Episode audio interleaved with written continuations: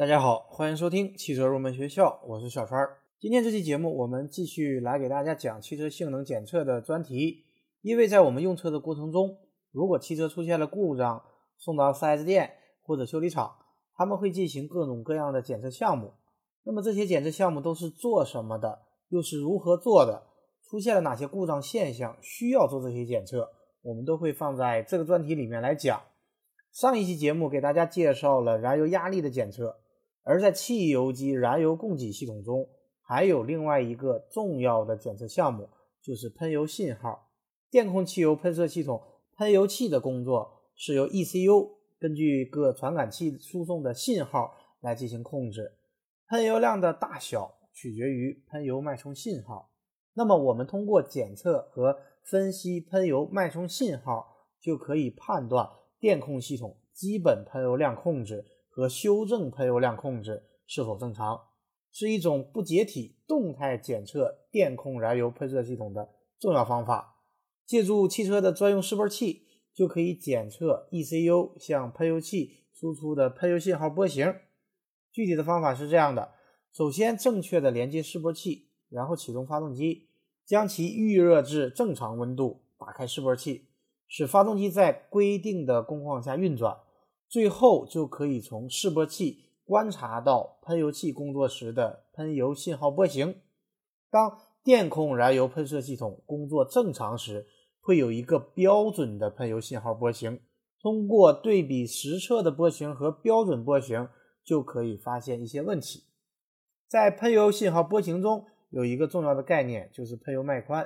所谓的喷油脉宽是指 ECU 向喷油器输出的喷油信号从开始到终止所经历的时间。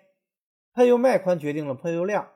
这个是 ECU 根据各种传感器输送的信号计算确定的。这些信号包括空气流量、进气气管压力、转速、节气门的开度、进气温度、冷却液温度等等。根据这些信号综合计算，确定喷油脉宽。如果我们测量得到的发动机实际喷油脉宽与标准波形不同，那么就证明发动机电子控制系统有故障。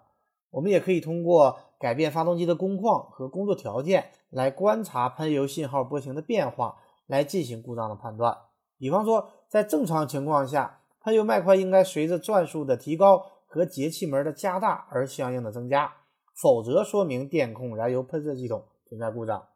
当我们判断是喷油器存在故障时，还可以将喷油器拆下来，在专用的检测仪器上进行相应的检查。第一个可以进行密封性检测，一般规定在一定的时间内，如果滴漏的燃油超过一滴，则应该清洗或者更换喷油器。第二个。可以进行流量检测，在固定的时间内，如果喷射量小于规定的技术标准，则要清洗或者更换喷油器。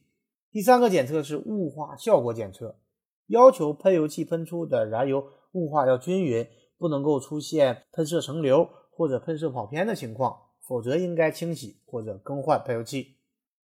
说完了喷油信号检测，我们再来说一下混合气浓度检测。由于当电控汽油喷射系统不能够正常工作时，会导致混合气浓度异常。因此呢，通过检测混合气的浓度，也可以判断电控燃油喷射系统的工作状况。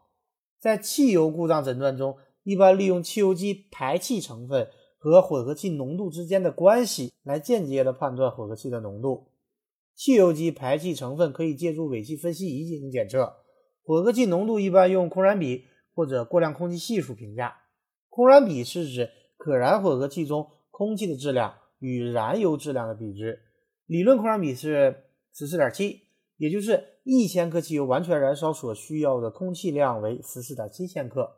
而过量空气系数是指燃烧过程中实际供给的空气质量与理论上完全燃烧所需要的空气质量的比值。